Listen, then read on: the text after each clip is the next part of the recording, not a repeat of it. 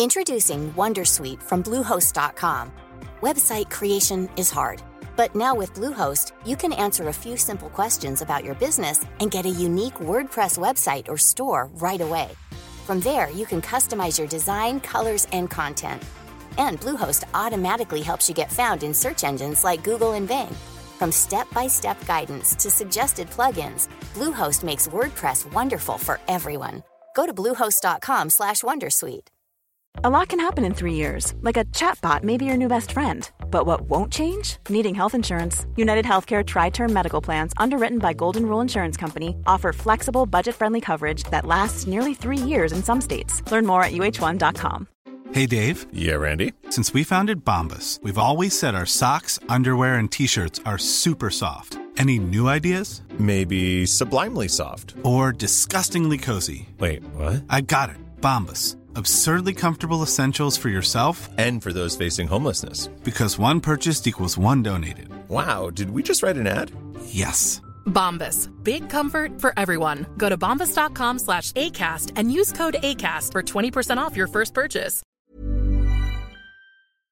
Naciónpodcast.com te da la bienvenida y te agradece haber elegido este podcast. Vamos a conocer mejor el mundo del podcasting en Quiero ser podcaster. Presenta y dirige Sune.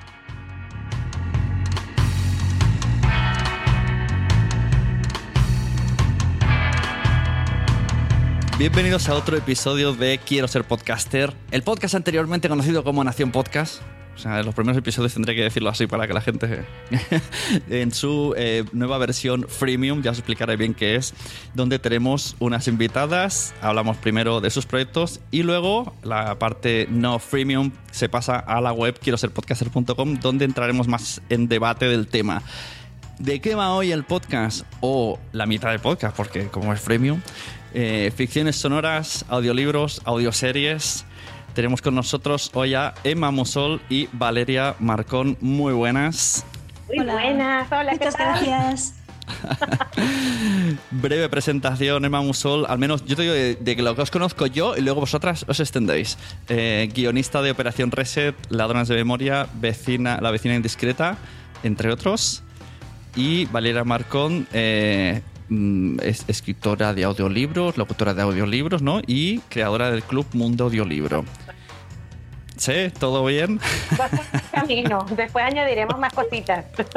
Exacto, pues mira, o después o ahora, porque en esta parte del podcast es para que la gente os conozca, os siga, os escuche y, muy importante, os contrate. Ah, no, eso, wow, eso es por descontado. Eso es lo más importante. Entonces añado, bueno, sí. al- Claro, entonces, Valeria, cuéntanos, eh, apart- para llegar a este punto en donde yo te conozco, que es Club Mundo Audiolibro, ¿qué ha pasado antes en tu vida? Cosas que yo no sepa hasta tu preparación, estudios, sueños. eh, Bueno, sueño, esto es largo. Lo que pasa es que, mira, para, para llegar al Club Mundo Audiolibro tuve que andar un camino largo, ¿ok? Eh, y, y oneroso, vamos, porque mm, yo primero estudié, eh, yo soy licenciada en cinematografía, bueno, he estudiado música, he hecho un montón de cosas, y todo eso que estudió, eh, que estudié me, llevé a decir, me llevó a este camino al Club Mundo Audiolibro y dije, bueno, vamos a ver, yo quiero mezclar dos cosas que, te- que combinen, lo que es mi pasión, que es comunicar y todo esto, pero también con la escritura. ¿Qué puedo hacer que, apor- que aporte valor y que sea utilidad? Entonces, me puse a hacer una especie de estudio de mercado, qué era lo que estaba pasando, qué era lo que estaba sucediendo en el mundo de la, de la literatura, y dije, wow, aquí están los libros, que parece que han nacido hace poco, pero no, tienen 20 años andando en, en el mundo anglosajón. Entonces yo dije, ok, vamos a mezclar estas dos cosas, pero además yo voy a sacar un podcast. Y eso fue lo que hice y me lancé a la piscina porque como ya yo había hecho radio y tenía más o menos un conocimiento de autodidacta, pues leí, lo hice. Y, y aquí estoy haciendo el podcast y además creando... Pero- Dime. ¿Y tú escuchabas ya podcast? eh, ¿Ya habías indagado o tenías ahí el gusanillo y, te- y te entró este tema? Mira, de este tema puedo hacer el podcast. Mira, había indagado, lo, lo, lo investigué porque digo, ¿qué puedo hacer? ¿Qué puedo hacer? Y, y qué puedo hacer que sea original y que aporte algo, ¿eh? Porque hay muchos podcasts, como bien tú sabes. Entonces digo, bueno, ¿qué, qué, qué hay? Entonces dices, ah, esto puede ser original, el enfoque puede ser diferente, no hay nada que hable sobre audiolibros, ni cómo se hacen, ni cómo se distribuyen, ni de nada, nada, nada. Y yo dije, esto lo voy a hacer. Y aquí combino entonces todo lo que tiene que ver con cómo se produce un audiolibro, cómo se hace, cómo se hace una audioserie, ficciones sonoras, incluso podcast narrativos, porque yo he entrevistado a personas que me han hablado de lo que es un podcast de ficción. Me faltas Claro, tú en mi claro. Me faltas tú ¿oíste? en mi programa, por cierto. ¿Ok? claro, mira, de, ese tema hablaremos en la segunda parte, de esa diferenciación de cada tema. Me interesa mucho. Ok, ok. Y también Pasamos escribí a- un libro, ojo, también escribí un libro. Exacto. El de- Tienes el libro, Ajá, que me, eh. me lo, me lo pasaste y está muy guay. Lo tengo ahí con el, con el fluorescente, voy marcando, lo sepas. Se llama Audiolibros, escribir pensando en audio, es un manual básico y sencillo para que la gente se inicie en este mundo de la escritura pensando en audio. Muy guay. O sea que. Y además lo tienes en audiolibro. También lo narré yo y bueno, no es por nada, pero creo que me quedó bien, quedó lindo. La gente que lo ha escuchado dice, oye, qué bien, lo estoy recomendando. Y yo, qué bueno, está distribuido por Alt Autores en todas las plataformas de audio. Vale, eso, ese tema también vamos a tocarlo, porque ese tema desconozco totalmente. Mira, aprovecho que estás y nos cuentas cómo funciona esto, nos contáis. Ok. Eh, Emma, tu turno, cuéntanos. ¿Qué te lleva a terminar haciendo eh, a, que Sune te oiga? es verdad. No, para mí cuando empecé a ver que Sune me estaba leyendo, bueno, me estaba escuchando las audioseries, dije, wow, esto ya es un sueño, ¿sabes? Porque es como famoso, un famoso para mí. Vale, pues mira, mi trayectoria es muy extraña, te cuento. Bueno, os cuento, vaya.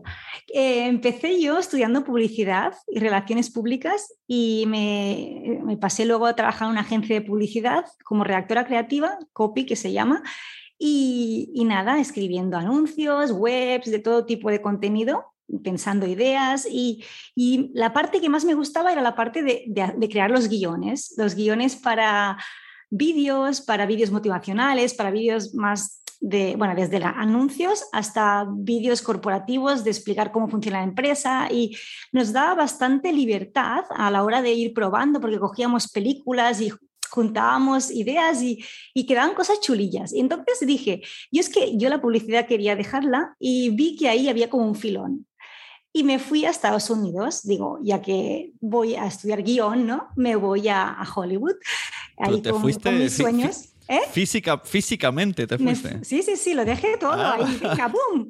Dejé mi vida, lo que tenía aquí, y me fui a, a Los Ángeles y me, me inscribí en un curso, bueno, eh, que era como un posgrado de, de guion y cine, incluso rodamos un, un cortometraje, era en la New York Film Academy, pero en Los Ángeles. Es como un poco raro, pero era como una universidad que que me da como la posibilidad de yo crear mi propio posgrado, porque hice tres trimestres y cada trimestre pues me especialicé en una cosa, primero en la producción, luego ya en el guion, que fue la parte que me motivó más, y creé mi propia, bueno, película, ¿no? Que algún día a lo mejor consigo que me la produzcan. Y ya, y ya luego la roda- rodamos un cortometraje, bueno, y a la vuelta, pues me encontré que empezaba ahí moverme en el tema de las del cine aquí en España, pero es como algo muy cerrado, ¿no? Y costaba, costaba, aunque fui a bastantes rodajes como script supervisor, porque ahí me fui especializando en la parte de estar al lado del, del director y también tocar guion, ¿no? Y pensé que eso me abriría alguna puerta, pero lo que de verdad me abrió la puerta fue que eh, Storytel llegó a España. Hice el desembarque de Normandía y buscaban guionistas. Entonces dije, pues esta es mi oportunidad. Y yo llamé a la puerta en plan, uh, yo que soy tímida, me puse ahí en contacto con Idoya, sé que estás buscando guionistas, tal, dice, vale, vente un día con tres historias. Y yo me fui ahí a hacerle el pitch con tres ideas que tenía y una de ellas pues fue la que ahora se llama Ladrones de Memoria, que empezamos a trabajar juntos y la escribí en 2017, se publicó. ¿Ladrones o, o Operación Reset? No, no, la primera fue Ladrones, la Ah, primera vale, parte. vale. Ah, Sí. la primera parte. Sí, la primera parte y, y esta salió en 2018. Lo que pasa es que ahora se ha hecho la reedición porque ha salido Ajá. la segunda parte y han creado todo un look nuevo para así como que Ajá. parezca una novedad Vale, dentro vale, de la vale. plataforma, pero es desde el 2018, así que eran de las, bueno, fue la primera que salió de, de producto original suyo, junto con otras dos que venían de, de fuera, de, de Suecia y de, no sé si de Dinamarca o de Noruega. Bueno, salíamos las tres y luego ya empezaron a crear más contenido. Y bueno, que fue una experiencia porque empezamos que tampoco sabíamos cómo eran las audioseries, ¿no? Entonces, Claro. fuimos probando y a medida que hemos ido creando, por ejemplo, ya luego salió Operación Reset y en esa sí que ya teníamos como más, más conocimiento de lo que se buscaba. También se creó un manual de estilo, ¿no? De cómo crear audioseries desde, desde el guion. Y, y ya también hablando del lenguaje sensitivo. Bueno, ya, ya queremos este tema, tampoco quiero enrollarme sí, mucho. Sí, sí, sí. Y ya de, después, porque también se creó todo un mundo mucho más inmersivo con efectos de sonido y esta producción era mucho más completa en ese sentido. Y ya hicimos el salto a la segunda parte de Ladrones de Memoria porque teníamos con muchos seguidores, sobre todo en Latinoamérica, que me sorprendió mucho porque me escriben ahí. Ajá. De, en plan, estoy enganchadísima. Y ya mmm, y ya esa, esa segunda parte, Ladrones de Memoria, lo que conseguí es que fuera más una ficción sonora. Es decir, Ajá. que estuviera realmente ambientada, que hubiese mucho más efectos, que, que, la, que la escucha fuera totalmente inmersiva, aunque no es sonido binaural, sí que es el, el sentido uh -huh. de que estás tú realmente escuchando y acompañando a los personajes porque se van grabando con, con sí, su sí. móvil y te van contando la historia, estás como a su lado, acompañándoles. Eso me interesa mucho este tema. Digo, la segunda parte justo vamos a tocar todo esto, de por si, porque yo que me quiero meter en hacer más de estas cosas y quiero, quiero aprender de vosotras.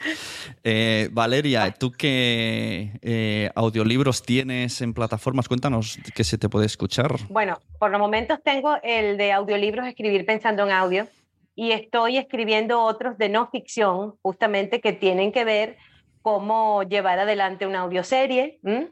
y otros más que están en agenda de calendario que estoy ya investigando y estoy redactando.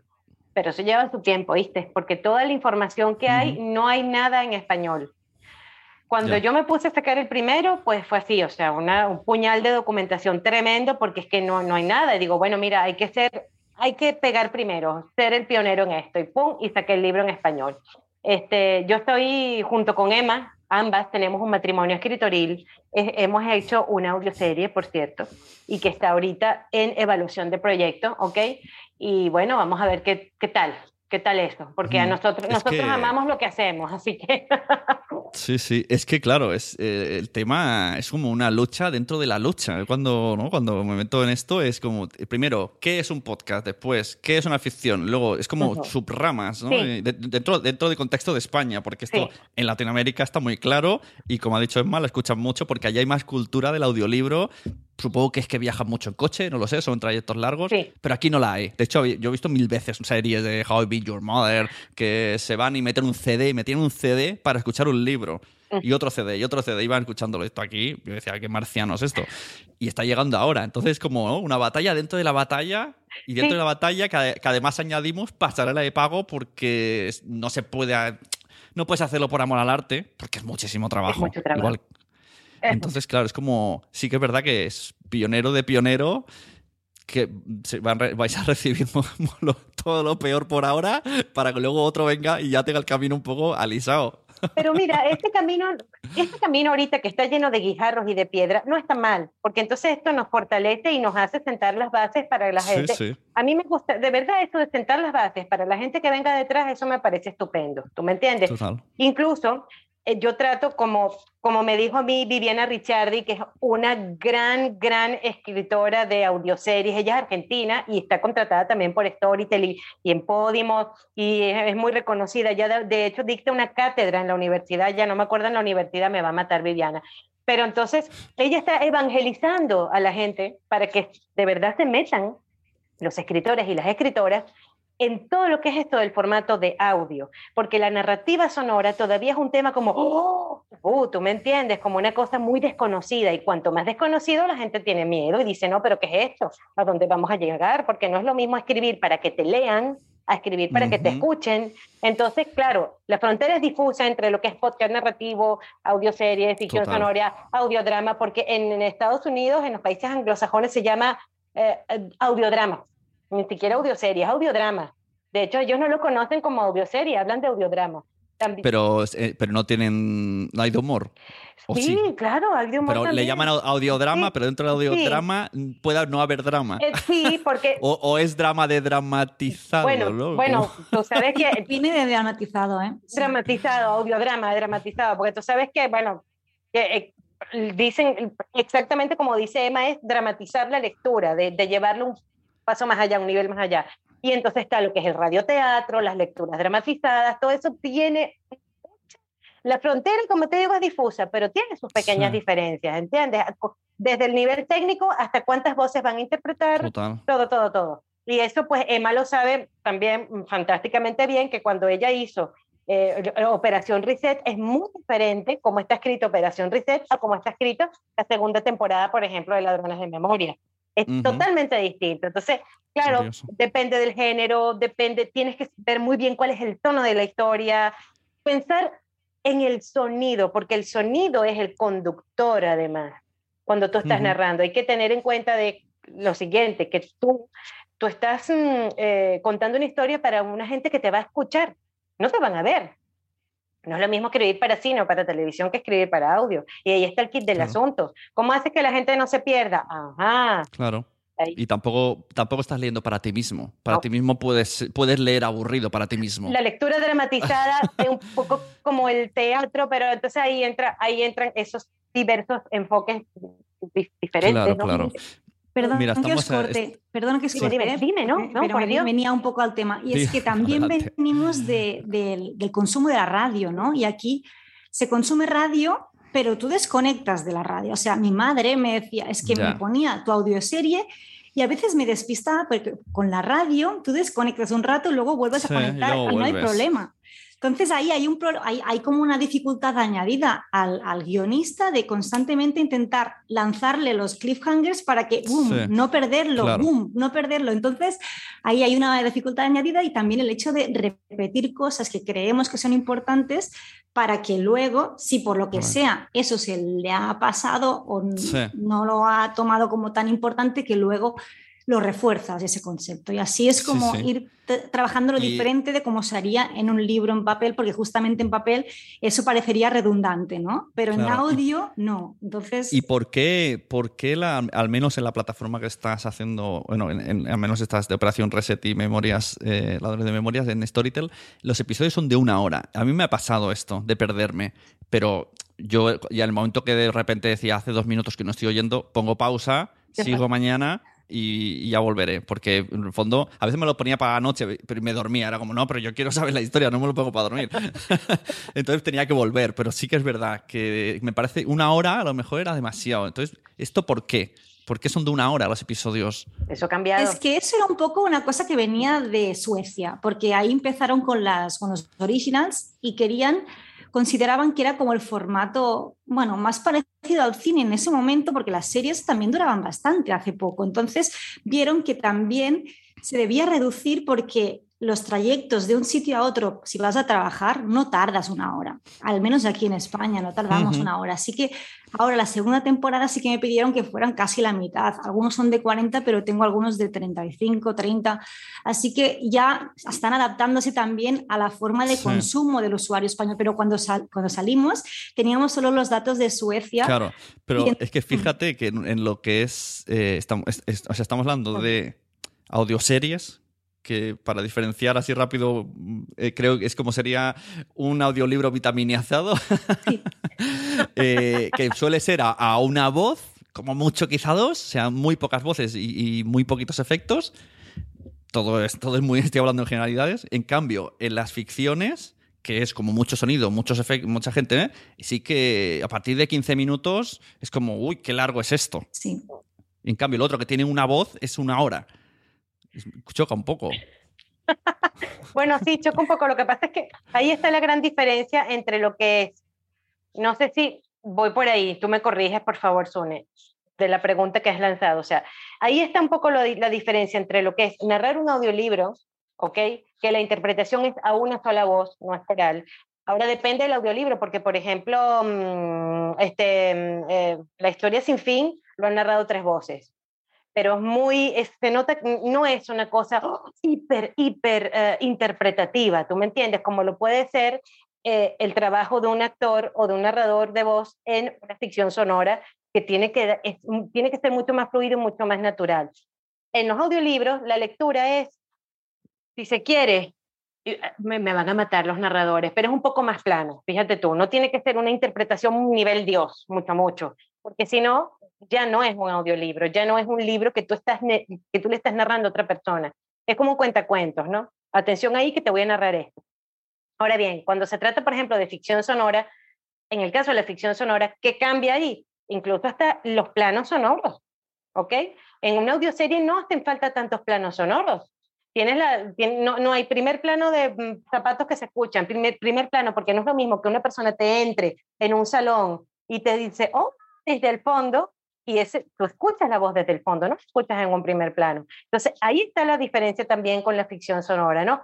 Todo eso, como el sonido es lo más verosímil posible a un paisaje sonoro real, ¿ok? En que, mientras que en la audioserie, los sonidos prácticamente ayudan en la narración, pero no son así, no son hechos de esa manera como en la ficción sonora. Pero yo creo que la, la, la, diferencia también estriba en eso, ¿no? En cómo colocas los planos sonoros, cómo se escucha todo, qué función tiene la música, qué función tiene el sonido, y ahí está el, de, el detallecito del asunto. Ajá.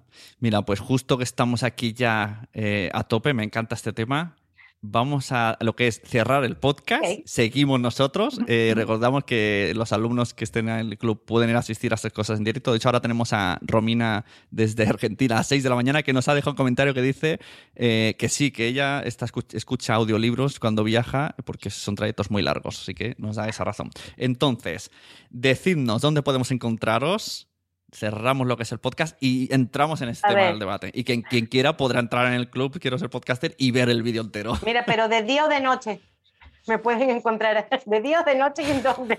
A ver, a mí, aparte de en mi casa, me pueden encontrar en mi casita digital, que es clubmundoaudiolibro.com también, eh, en Instagram, Club Mundo Audiolibro, en Twitter, mm, arroba valmarcon06 y en Tipeee, en mi página oficial de Tipeee, porque para que apoyen los podcasts de suscripción, de contenido exclusivo también para escritores. Son como pequeños talleres de escritura. En, Ajá, o sea, esto, esto, si quieres eh, ampliarlo en esta parte, ¿qué vas a hacer en Tipeee? En Tipeee, oh, pues en Tipeee voy a poner en nivel mucho, mucho, como digo yo, todo lo que tiene que ver los contenidos em, de la narrativa sonora. Aprender realmente a escribir para audio con ejercicios guiones sonoros ya hechos, ¿tú me entiendes? Yo doy la plantilla, propongo ejercicio, yo hago el mío y si los alumnos quieren em, comentar o participar, yo los animo a que lo hagan. Por eso también voy a tener en Tipi una hora de consultoría mm,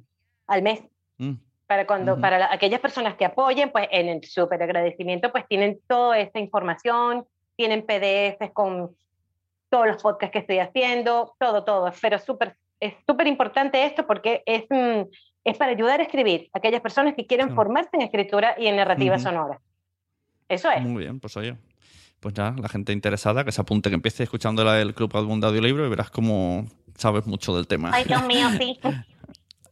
Emma, cuéntanos, ¿dónde te encontramos? Vale, yo, a ver, a mí me puedes encontrar en las redes sociales por un lado y después tengo mi página web es Emma Musol con dos M's, Emma y Musol con M-U-S-S-O-L-L. Tengo un nombre Son dos, dos M's, dos S, y dos, L's. Sí, soy bastante repetitiva porque así a ver si queda claro, ¿no? Punto com, Mira, Emma, como en las audioseries, repetitiva, M, M, S, S, L, L. Tal cual. Va a quedar claro eso.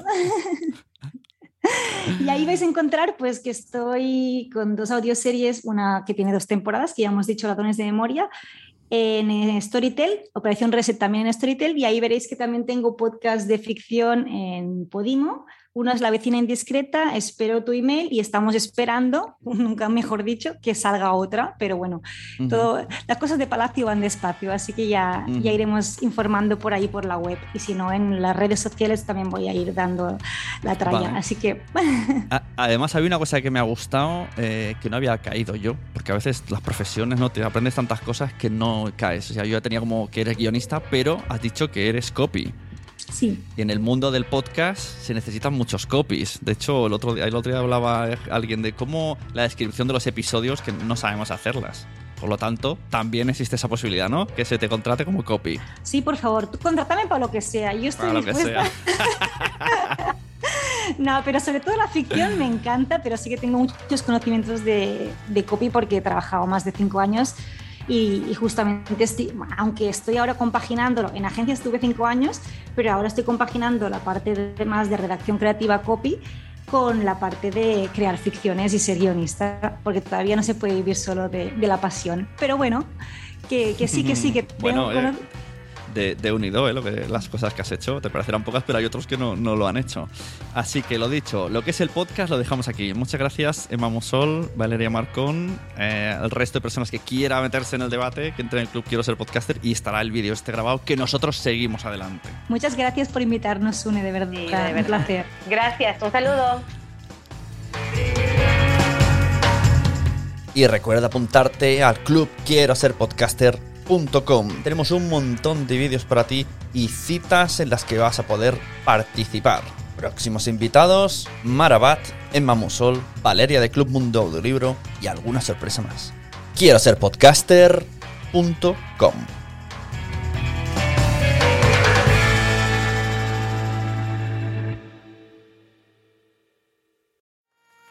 ¿Te ha gustado este episodio? Pues vuelve al siguiente a por más. Y si te has quedado con muchas ganas, entra en nuestro premium. Quiero ser podcaster.com barra premium. Ahí tienes un montón de episodios más, además sin cortes y muchísimas cosas más extras.